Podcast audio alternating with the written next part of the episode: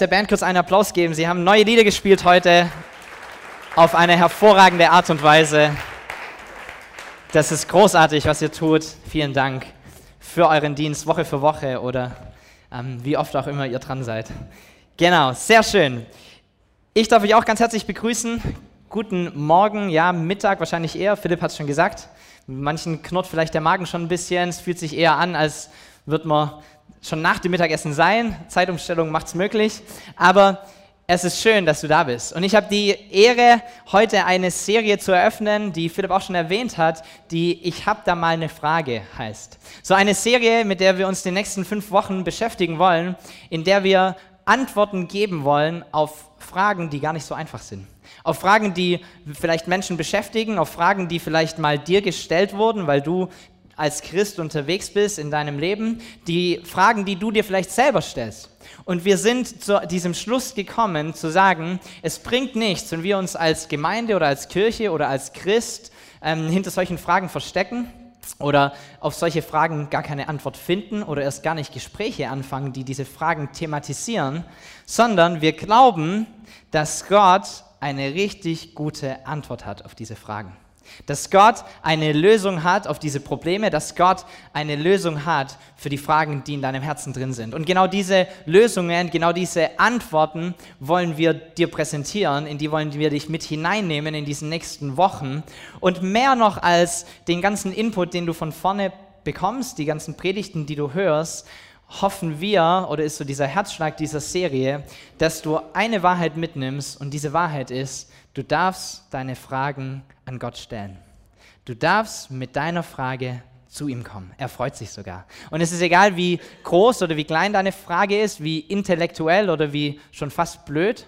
So egal, um was es sich dreht, ob es hochgeistlich oder mega weltlich ist, Gott hört sich gern deine Fragen an. Und er hat eine Antwort auf deine Fragen. So, wenn du nichts anderes mitnimmst in diesen nächsten fünf Wochen, außer dieser Wahrheit, ist schon viel gut gelaufen. Dann ist schon viel angekommen. Gott möchte deine Fragen hören und er liebt es, deine Fragen auch zu beantworten. Seinen Rat einzuholen, mit ihm ins Gespräch zu kommen. Es gibt nichts Besseres, was du tun kannst. Es gibt keine bessere Person, der du deine Fragen stellen kannst, als ihm selbst. So, das ist der Einstieg. Und ich glaube, ich habe ein paar ähm, Leute schon hier vielleicht so ein bisschen verloren. Vielleicht nicht unbedingt ihr, die ihr hier seid, aber vielleicht hört sich irgendjemand an oder ähm, hört sich auf dem Podcast oder in, auf, im Internet oder wo auch immer. Und ähm, ich glaube, es ist schwierig für uns, wenn Menschen eine Aussage treffen, dass sie die Wahrheit haben, oder? Dass sie die Lösung haben, dass sie das eine Ding haben, das richtig ist. Wir sind gesellschaftlich komplett anders geprägt und diese eine Wahrheit gibt es irgendwie scheinbar gar nicht mehr so richtig. So, es wird alles immer mehr vermischt und Toleranz hat ein riesengroßes Bild oder Toleranz hat einen riesengroßen Platz eingenommen in unserer Gesellschaft. Und zwar eine Art von Toleranz, die eigentlich gar keine Toleranz ist, sondern wir, wir glauben, dass wir irgendwie mit unseren Meinungen oder mit unserer Wahrheit oder mit dem, woran wir glauben, ähm, lieber ein bisschen ruhig sein sollten. Weil wer bin denn ich? Wie arrogant bin denn ich, dass ich hier oben stehe und zu euch predige und sage, wie es läuft? So, jeder hat auch irgendwie seinen eigenen Weg, jeder hat seine eigene Wahrheit, jeder hat sein eigenes Ding, wie er ähm, Dinge interpretiert oder wie er Dinge lebt. Und dann ist doch egal, wer was macht. Am Ende ist doch eh alles gleich und Hauptsache wir sind irgendwie zufrieden und leben in Frieden miteinander. So, dieses Denken prägt uns als Gesellschaft. 2016 war das Wort des Jahres postfaktisch. So, wir sind in einer Zeit der Postmoderne, wo Fakten gar nicht mehr so wichtig sind, wo die Wahrheit an sich gar nicht mehr so wichtig ist oder auch gar nicht mehr so klar ist, sondern es geht eher darum, wie wird dir etwas präsentiert? Wie sieht es denn aus und ist es ist es gut für mich? Ist es ähm, leicht, sich das anzuhören? Kann ich mich damit identifizieren? Ist es ein guter Sprecher? Ist es gut aufgemacht? Ist es ein gutes Video? Was auch immer. Und nicht mehr so sehr, was ist eigentlich die Botschaft, die dahinter steckt. Wir schauen nicht mehr so wirklich nach Wahrheit, sondern wir schauen nach dem, was halt irgendwie am besten aussieht. Es gibt William Blake, einen Dichter, der sagt, wir sind verleitet, einer Lüge zu glauben, wenn wir mit den Augen statt durch die Augen sehen. So ganz tiefgründiger Satz eigentlich, wenn man drüber nachdenkt. Und ich glaube, dass wir in einer Gesellschaft leben, wo wir ganz viel nur noch mit den Augen sehen, wo wir Dinge wahrnehmen und vielleicht gar nicht so richtig unseren Kopf einschalten, um zu schauen, stimmt es überhaupt oder stimmt es nicht? Eben dieses Post faktisch. Ob das stimmt, mir völlig egal. So, du kriegst deine kleinen Häppchen auf Facebook oder Instagram, wenn du deinen Newsfeed hochscrollst, dann hast du irgendwelche verschiedenen ähm, Videos, die da aufpoppen und die dir irgendetwas verklickern wollen. Und ganz viele davon sind richtig gut gemacht und du musst nicht mal auf den Link drücken, du musst nicht mal auf die Internetseite gehen, die diesen Link hochgeladen hat, sondern du kannst es einfach auf deinem Newsfeed tun, weil die ganzen Videos haben Untertitel. Du kannst mitlesen, du kriegst alles irgendwie mit und so bekommst du innerhalb von kürzester Zeit, innerhalb von ein paar Minuten Informationen ohne Ende und du nimmst es einfach nur irgendwie auf. Wo die Information herkommt, was die Quelle ist, ob da was dran ist, ob sich da jemand Gedanken gemacht hat, ob es da eine Recherche gibt, die tatsächlich akkurat ist. Alles gar nicht so wichtig. Hauptsache, es spricht mich irgendwie an. Hauptsache, es ist irgendwie gut aufgemacht. Hauptsache, ich habe einfachen Zugang zu dieser Information. So, das ist unsere Gesellschaft heutzutage. Ich glaube, wir leben in einem Pluralismus, wo es keine eine Wahrheit mehr gibt, sondern ganz viele Wahrheiten, ganz viele verschiedene Bereiche, ganz viele Wege, die du nehmen kannst, ganz viele Dinge, die du glauben kannst und dass wir mehr und mehr so unterwegs sind, dass wir sagen, jeder hat irgendwie seinen eigenen Weg. So die absolute Wahrheit, gibt es das wirklich? Das absolut Gute, das absolut Schlechte, gibt es das alles wirklich? Und wir sind geprägt in dieser Gesellschaft mit genau diesem Pluralismus. Und das bringt uns dann dazu, genau diese Frage zu stellen, um die es heute geht. Gibt es eigentlich nur einen Gott? Kommen wir nicht alle eh am Ende bei dem gleichen Gott raus? Wozu die ganzen Religionen, wozu die ganzen verschiedenen Gemeinschaften, wenn am Ende doch sowieso der gleiche Gott rauskommt? So, da gibt es so viel Krieg, so viel Streit, so viel Dinge, so vieles, was ungut läuft zwischen Religionen und verschiedenen Glauben. Das könnte man doch alles aus der Welt räumen, wenn wir einfach sagen, wir glauben eh alle ans Gleiche. Warum tun wir das nicht? Und so das Level von Wahrheit und von richtig und falsch, es verschwimmt so ein bisschen. Auch wenn du dir irgendwelche Disney-Filme anschaust, früher waren Disney-Filme relativ klar, wer gut war und wer böse war, oder? So, ich erinnere mich zurück, König der Löwen, wenn Mufasa ins Bild reinkommt, da wird es dunkel, da blitzt, da donnert da kommt eine Musik, die dir Angst macht, du weißt sofort, das ist gerade nicht gut. Nicht Mufasa, wie heißt der Böse? Mufasa ist doch der. Scar, richtig. Mufasa ist der Papa, der ist natürlich gut. Da kommt gute Musik und seine Mähne weht so im Wind. Aber du weißt genau, wer gut ist und wer böse ist, oder? Ariel, guck dir das mal an. Wenn da die Böse, ich weiß nicht mehr, wie sie heißt, wenn die ins Bild reinkommt, alles wird schwarz. Die, die sind zwar unter Wasser, aber auf einmal ist alles schwarz und alles ist schlimm und du siehst sofort, das eine ist gut, das andere ist böse. Die heutigen Disney-Filme, da ist alles irgendwie ein bisschen schwammig. Da ist der Gute mal böse, dann stiehlt er mal was, dann macht er mal das. So eine richtig klare Abgrenzung von dem einen zum anderen gibt es nicht mehr. So wir leben in einer Zeit, in der alles mehr und mehr verschwimmt. Ein Dichter Stephen Turner, Steve Turner sagt über unsere Gesellschaft heute Folgendes, es hat Auswirkungen auch auf den Glauben. Wir glauben, dass Jesus ein guter Mann war, genauso wie Buddha Mohammed und natürlich auch wir selbst. Wir glauben, dass alle Religionen im Endeffekt gleich sind, zumindest die, mit denen wir uns beschäftigt haben. Sie glauben alle an Liebe und an Güte. Und sie unterscheiden sich lediglich in diesen Themen, nämlich Schöpfung, Sünde, Himmel, Hölle, Gott und Erlösung. Eine gute Aussage, oder? Steckt viel Wahrheit drin.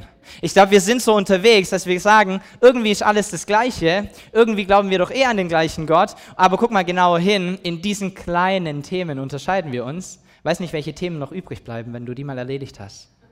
Wir unterscheiden uns in ganz vielem. Es gibt sehr wohl Unterschiede zwischen diesen verschiedenen Gemeinschaften. Aber wir sind fokussiert und wir hängen dieses Schild der Einheit und der Toleranz viel, viel höher, als zu sagen, so sieht's aus. So ist der Weg. So ist die Wahrheit. Und dann gehen wir in irgendwelche Grauzonen ein, wir gehen irgendwelche Kompromisse ein. Hauptsache, wir haben Toleranz, in Anführungszeichen. So, und in diese große Welt Plural, des Pluralismus, in dieses Postfaktische unserer heutigen Generation und unserer heutigen Gesellschaft, hat sich die Aussage von Jesus und sein Tun zu 0% geändert. Er ist immer noch genau der gleiche und er sagt, immer noch genau das Gleiche. Und er kommt hinein in all diese verschiedenen Meinungen und er sagt, ich bin der Weg, ich bin die Wahrheit, ich bin das Leben. Und jetzt hört mal zu, zum Vater kommt ihr nur durch mich. Das ist eine Aussage, oder? Das ist eine Aussage in einer Welt, die solche Aussagen nicht mehr trifft. In einer Welt, wo es solche Aussagen gar nicht mehr geben darf. Wer bist denn du, um sowas zu sagen?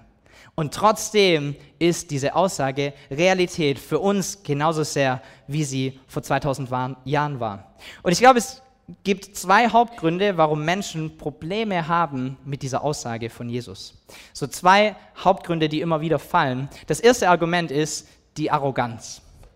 Wie kann dieser Jesus so arrogant sein, so etwas zu behaupten?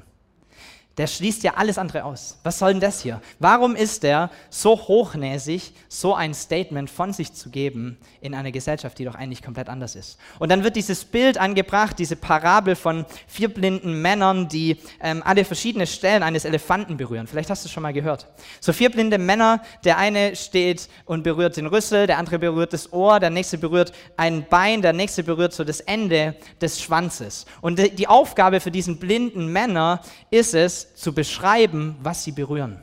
Und so der Erste, der das Ohr berührt, er fühlt und er sagt, hey, ganz klar, ein Elefant ist eigentlich wie so ein großes Blatt von so einem Palmenbaum, so ein Palmzweig, so ein Palmenblatt.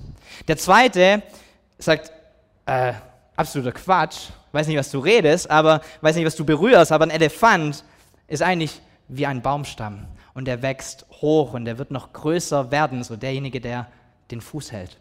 Der nächste fässt sich nochmal an den Kopf und sagt, ich weiß nicht, wie ihr drauf seid und wie ihr auf solche absurden Gedanken kommt, denn wie der Elefant tatsächlich ist, ich werde es euch sagen, ist eigentlich wie so eine Maus. Klein, flauschig, passt in meine Hand rein. Er hat das Ende dieses Schwanzes. Und der nächste sagt, ich glaube irgendwie, hier sind Drogen im Spiel. Ich weiß nicht, was ihr redet. Weiß nicht, was für Vorstellungen ihr habt. Weiß nicht, ob eure Hände tatsächlich fühlen können. Weiß nicht, ob ihr das schon mal gemacht habt. Ein Elefant ist eigentlich wie eine Schlange. Er hält den Rüssel vorne. Und dann benutzen Menschen diese Parabel oder dieses Bild dazu und sagen, im Endeffekt ist es genau gleich im Glauben.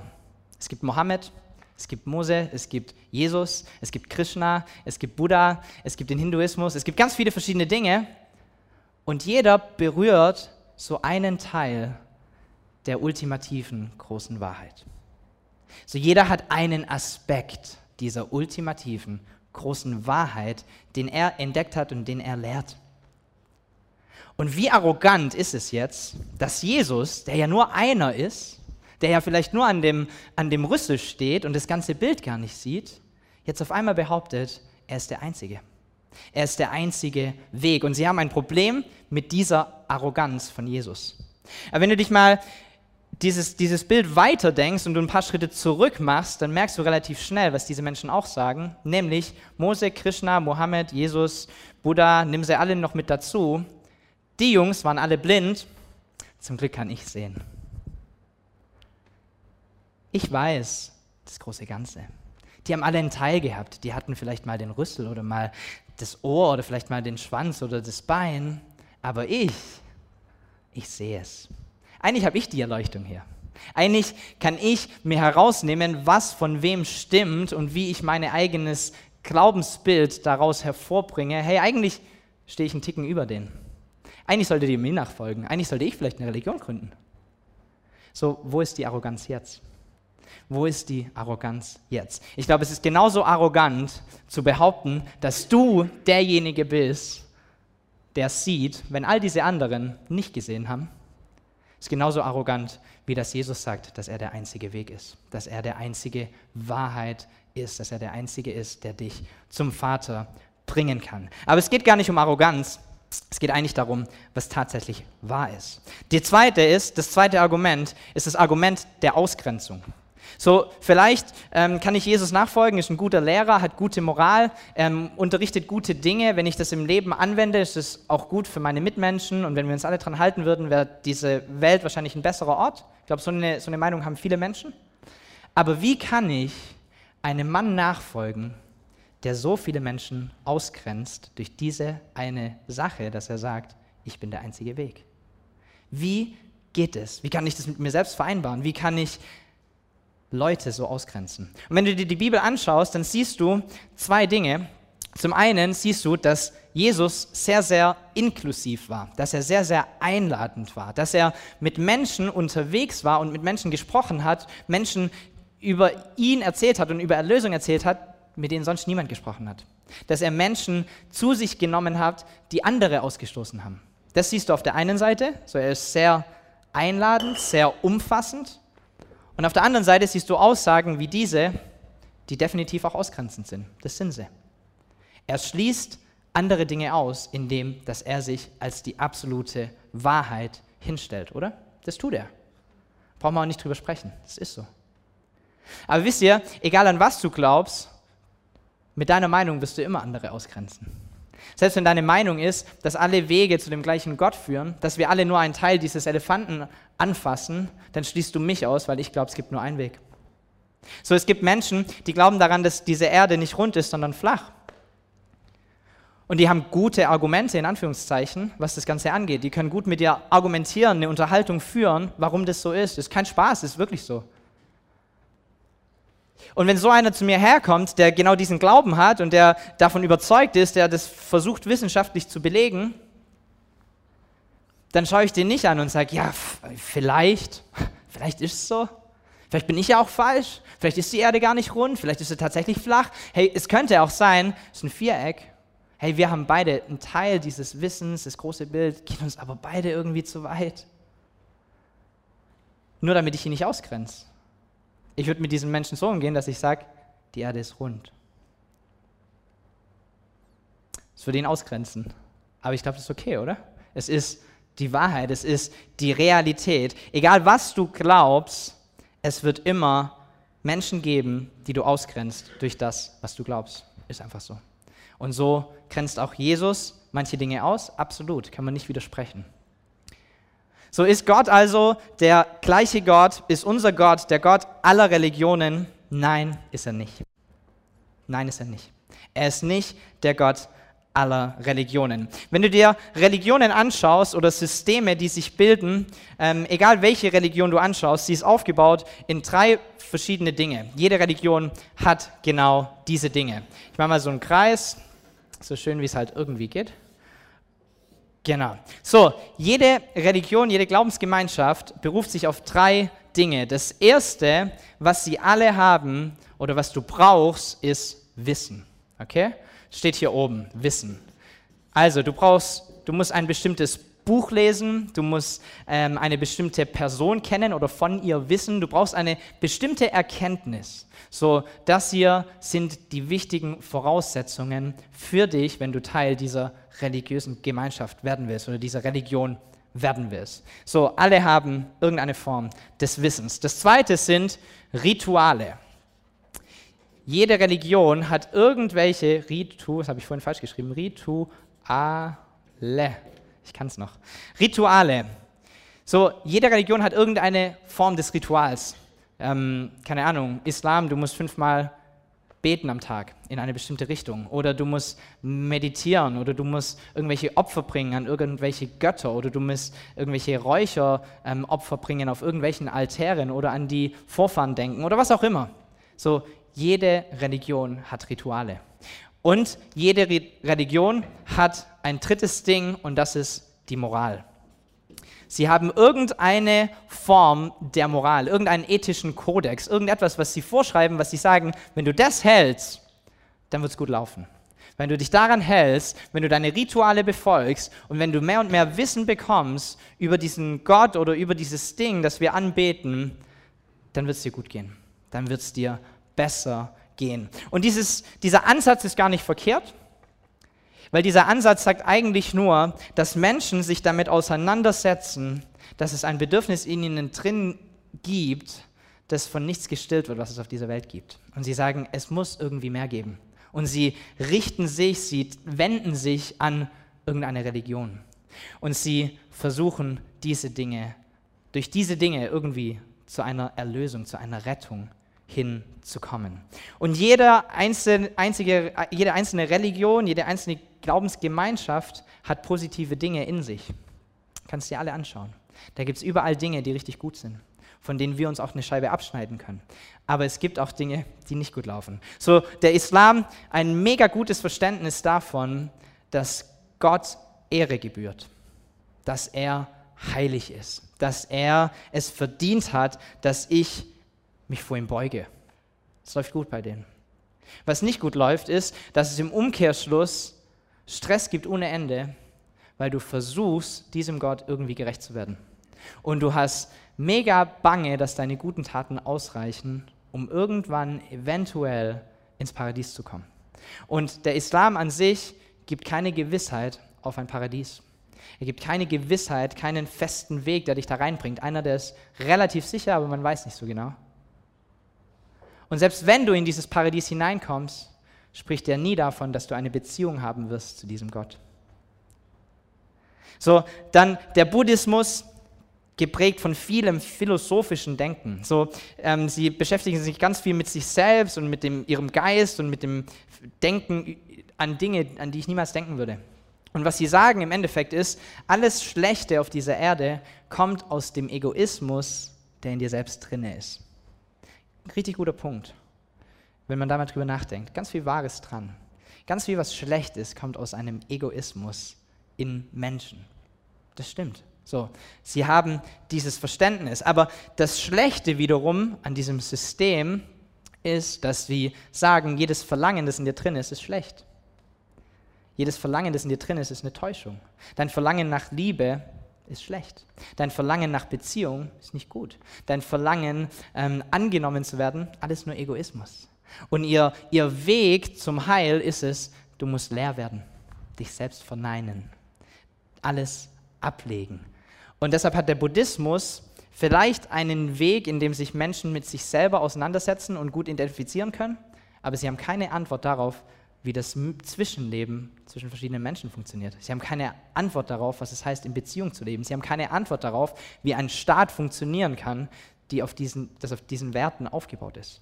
Haben sie nicht. Geht nicht.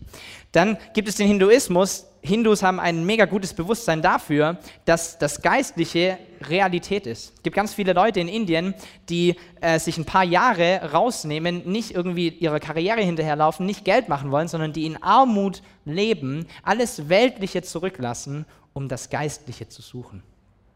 Cooler Punkt, oder? Schönes Ding. Könnten wir uns eine Scheibe davon absteigen. Es gibt mehr als dein Haus oder dein Auto oder deine Klamotten oder sonst was.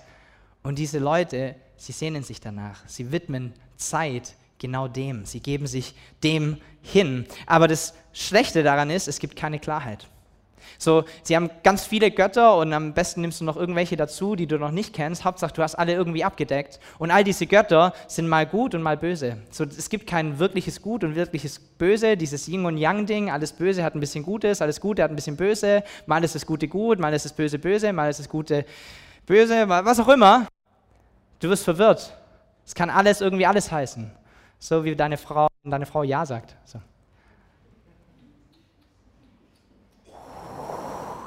Hat er nicht gesagt. Ja. Es ist verwirrend. Du weißt nicht, wo du dran bist. Du weißt nicht, ob der Gott, der dich an einem Tag segnet, nicht am nächsten Tag dir den Himmel auf den Kopf fallen lässt. Und sie leben unter diesem konstanten Druck, nicht zu wissen, ob das, was sie bringen, ausreicht, dass es den Göttern gefällt. So, das ist Hinduismus, okay? Und führen alle diese Religionen zum gleichen Gott? Nee. Diese Religionen sagen es nicht mal. Das ist das Interessante dran. Wir denken oder auf dieser Welt herrscht dieses Denken, alles ist doch eh das Gleiche. Diese Religionen sagen das nicht mal. So, ähm, Buddha zeigt keinen Weg auf zu einem Gott.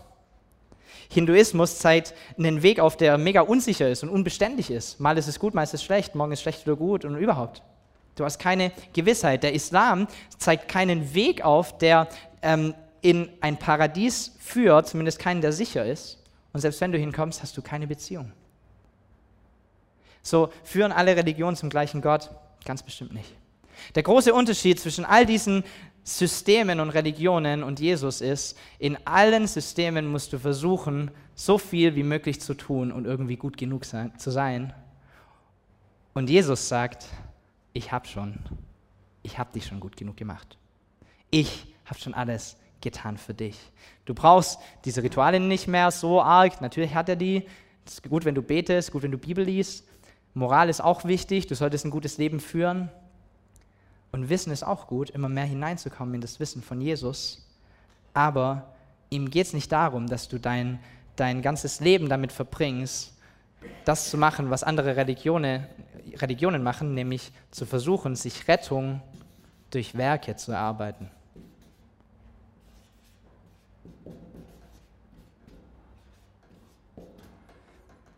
Darum geht es nicht. Darum geht es nicht bei Jesus. Denn wenn du alle Systeme anschaust, was Menschen tun ist, sie kleben dieses System von, wenn ich nur das mache, wenn ich eine gute Moral habe, wenn ich gute Rituale habe, wenn ich mehr Wissen bekomme, dann wird es mir irgendwann gut gehen. Sie kleben all diese Systeme und Religionen auf sich selbst darauf, so ein bisschen wie ein Pflaster. Und sie kleben dieses Pflaster auf, auf das, was darunter ist, nämlich ein kaputtes Herz. So, und Jesus ist nicht interessiert daran, an deinem Pflaster. Er ist nicht interessiert daran, ob du irgendwelche Rituale streng befolgst oder sonst irgendwas, sondern was er eigentlich im Sinn hat, ist dein Herz. Es hält nicht mehr. Doch, er will dein Herz. Er will dieses verwundete Herz, das unter all dem ganzen Quatsch drunter ist. Und dieses Herz will er heil machen. Das ist sein Plan. Und natürlich ist es gut, wenn du betest. Natürlich ist es gut, wenn du Bibel liest. Natürlich ist es gut, wenn du in den Gottesdienst kommst. Natürlich ist das alles richtig. Aber worum es ihm eigentlich geht, ist dein Herz. Dein kaputtes, verletztes Herz. Das hätte er gern. Da würde er gerne ran. Da würde er gerne arbeiten dürfen. Und er tut etwas. Er sagt, hey, Rettung kommt nicht durch Werke, sondern Rettung kommt durch mich selbst. Rettung kommt durch das, was ich bereits für dich getan habe. Rettung kommt, weil ich dich liebe. Rettung kommt, weil du genug bist durch das, was ich für dich getan habe. So, er ist anders. Deshalb ist das Christentum auch eigentlich nicht mal wirklich irgendwie eine Religion. Es geht nicht um all das drumherum, sondern es geht um die Beziehung, die du hast zu Jesus, zu dem, dass er an dein Herz kommen darf. Ich arbeite im Krankenhaus, 50 Prozent, bin da angestellt auf der Intensivstation als Krankenpfleger, hatte vor zwei Wochen ähm, eine Begebenheit mit einem muslimischen Patient, der so Mitte 70 war, relativ schwer krank, chronische Krankheit, große Operation hinter sich gehabt, bisschen instabil gewesen, deshalb bei uns auf der Intensivstation. Und nach ein paar Tagen ging es ihm wieder besser, er hat sich berappelt gehabt, es ging bergauf und ich habe ihn dann betreut an dem Tag, an dem er verlegt werden konnte auf die Normalstation. So, Hoffnung ist da, es geht wieder in die richtige Richtung. Und ich war bei ihm drinne, habe mich ein bisschen mit ihm unterhalten und wir unterhalten uns darüber, dass ich auch in der Gemeinde aktiv bin. Und als dieses Wort fällt, sehe ich, wie auf einmal seine Augen so ein bisschen glasig werden. Ich denke mir, irgendwas passiert hier gerade? Irgendwas ist hier. Irgendwie ist das gerade ein wichtiger Moment. Und ich habe mir Zeit genommen, habe mich zu ihm hingesetzt, habe seine Hand gehalten, habe begonnen mit ihm zu sprechen und er erzählt mir aus seinem Leben, wie seine Krankheit dazu geführt hat, dass er seinen Job verloren hat und was es gemacht hat mit seinen Freunden und dass er in einer ganz anderen Position jetzt ist, dass er immer wieder Rückschläge erleidet, dass es schwer ist zu hoffen, dass er keine Perspektive hat und dass er vor allem keine Gewissheit hat, dass er irgendwann mal im Himmel sein wird. Und so spricht er mit mir und ich beginne ihm zu erzählen, was ich glaube und erzähle ihm von diesem Jesus und erzähle ihm davon, dass die Werke, die er zu tun hat, schon längst für ihn getan worden sind und dass es einen Erlöser gibt, der ihn liebt und der sich nichts mehr wünscht, als dass er zu ihm kommt. Und wir sprechen miteinander, die Tränen laufen runter, das Ende vom Lied, er wird Christ. Und ich, ich erzähle es nicht irgendwie als coole Story und schaut mal her, was ich Tolles gemacht habe, sondern keine andere Religion konnte ihm das geben, was Jesus geben kann. Nichts anderes auf dieser ganzen Welt konnte sein Herz heil machen. Nichts anderes auf dieser ganzen Welt konnte ihm Hoffnung geben. Nichts anderes auf dieser ganzen Welt konnte ihn gesund machen, selbst wenn sein Körper krank ist. Nichts auf dieser Welt konnte ihm diese Hoffnung geben. So ist Jesus ist nicht der Gott aller Religionen, aber er ist gestorben für alle Menschen. So ist die Aussage richtig. Religionen sind nicht gleich, aber dieser Jesus ist gestorben für jeden einzelnen Menschen auf dieser Erde, auch wenn es der einzige wäre. So, Jesus ist gestorben für jeden. Johannes 1, Vers 10 bis 12. Er war in der Welt, aber die Welt, die durch ihn geschaffen war, erkannte ihn nicht. Er kam zu seinem Volk, aber sein Volk wollte nichts von ihm wissen. All denen jedoch, die ihn aufnahmen und an seinen Namen glaubten, gab er das Recht, Gottes Kinder zu werden. Das ist die gute Nachricht. Das lohnt es sich auszusprechen, oder? Hey, egal wie sehr du dich abrackerst in anderen Religionen oder Systemen, egal wie sehr du auf Rituale bedacht bist oder auf sonst irgendetwas, hey, was hier drin steht, es ist schon verbracht. Du bist schon genug. Er liebt dich und er hat alles für dich gegeben. Und zwar nicht, weil du so toll sonntags immer treu da bist und weil du so viel betest und schön die Bibel liest, sondern schon bevor du das Ganze gemacht hast. Schon bevor du überhaupt wusstest, dass es ihn gibt. Schon da hat er dich geliebt. Er hat dich zuerst geliebt. Römer 5, Vers 8. Gott hingegen beweist uns seine Liebe dadurch, dass Christus für uns starb, als wir noch Sünder waren. Nicht aufgrund der Rituale, nicht aufgrund der guten Werke, nicht aufgrund deiner super Moral, sondern weil er dich liebt. Und das ist eine richtig, richtig gute Nachricht, oder? Ich feiere diese Nachricht. Ich bin dankbar für diese Nachricht. Ich bin dankbar, dass ich diese Nachricht in meinem Leben erleben durfte. So, egal wo du herkommst, du bist gerettet, du hast eine Chance auf Rettung durch diesen Jesus. Und das ist der Unterschied. Deshalb ist es nicht der gleiche Gott. Deshalb gibt es eine Unterscheidung. Das hier ist Jesus. Er ist interessiert an deinem Herz und er will eine Beziehung mit dir. Das ist sein Ansatz. So, vielleicht bist du hier und du, ähm, du kennst Jesus noch nicht so wirklich, hast ihn nicht in deinem Leben, bist nicht mit ihm unterwegs. Und meiner Meinung nach gibt es drei verschiedene Wege, wie du all das interpretieren kannst. Das eine ist, Jesus war nicht der Sohn Gottes. All diese Dinge, die er über sich selbst behauptet hatte, die haben gar nicht gestimmt. Und er wusste das auch nicht, dass es nicht stimmt. So, er war es nicht, aber er wusste es auch nicht. Das macht ihn vielleicht zu irgendjemand, der so ein bisschen vielleicht abgedreht ist, ein bisschen ein Spinner, jemand, der kein klares Verständnis hat von dem, wer er eigentlich ist. Vielleicht bist du aber auch hier und du denkst, die zweite Option, Jesus war nicht der Sohn Gottes und er wusste, dass er es nicht ist. So, er war es nicht und er hat es auch gewusst, dass es nicht ist, aber er hat sich trotzdem so ausgegeben.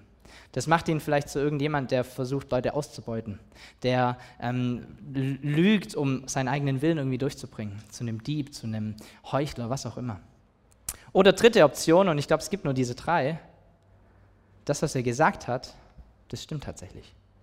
Und er ist tatsächlich dieser Sohn Gottes, er ist tatsächlich dieser Weg zu Gott, dem Vater, und ist der einzige Weg dorthin. Und wenn das die Wahrheit ist, dann wird sich dein Leben höchstwahrscheinlich ändern. So bin ich zum Glauben gekommen. Ich habe einfach mal gebetet und gesagt, Gott, wenn es dich wirklich gibt und wenn all das, was du über dich selbst sagst, tatsächlich stimmt, dann zeig dich mir. Und vielleicht sitzt du heute hier und du hörst es genau an diesem Punkt und ich ermutige dich darum, genau dieses Gebet zu sprechen. Zu sagen, dann zeig's aber. Dann komm aber hinein in mein Leben. Dann will ich es aber auch sehen. Dann will ich es aber auch erleben. Dann will ich es aber auch wissen dass du Realität bist. Und vielleicht bist du auch hier und du bist schon lange Christ und du bist schon lange mit Jesus unterwegs und er ist ganz verschiedene Dinge für dich.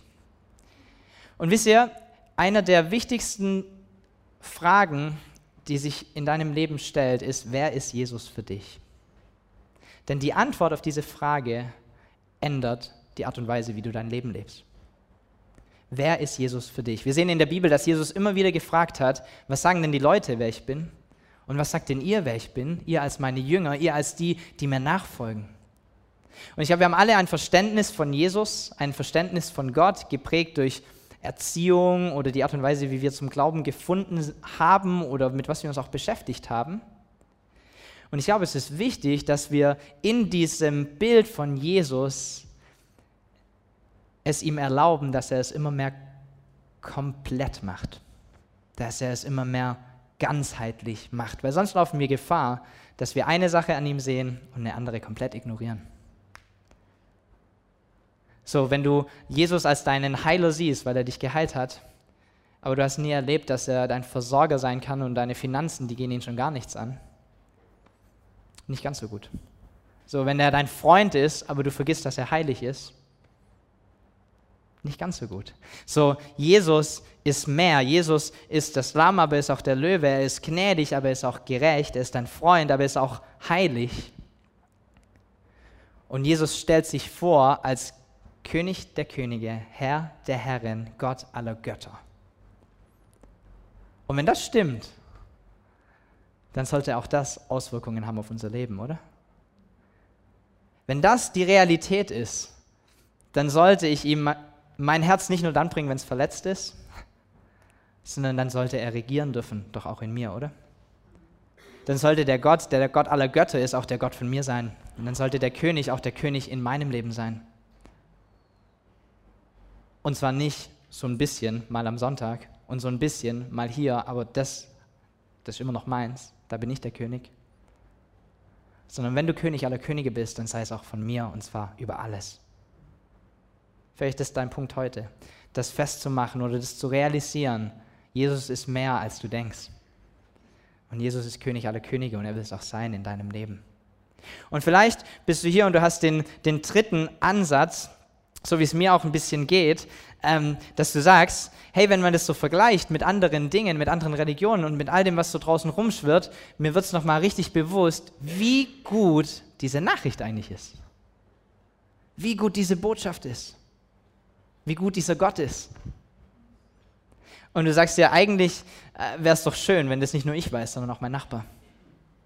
Eigentlich wäre es doch schön, wenn das auch die Leute in meiner Arbeit wissen würden. Und vielleicht ist genau dieser Punkt der Punkt, dass du sagst, hey, ich möchte eigentlich, dass diese gute Nachricht sich ausbreitet. Und vielleicht ist das der Punkt, der dich herausfordert. Es gibt so eine Geschichte im Neuen Testament, als Jesus mit seinen Jüngern am See Genezareth entlang geht und eine große Menschenmenge ist um ihn herum, alle drücken und drängeln und jeder will irgendwas von ihm.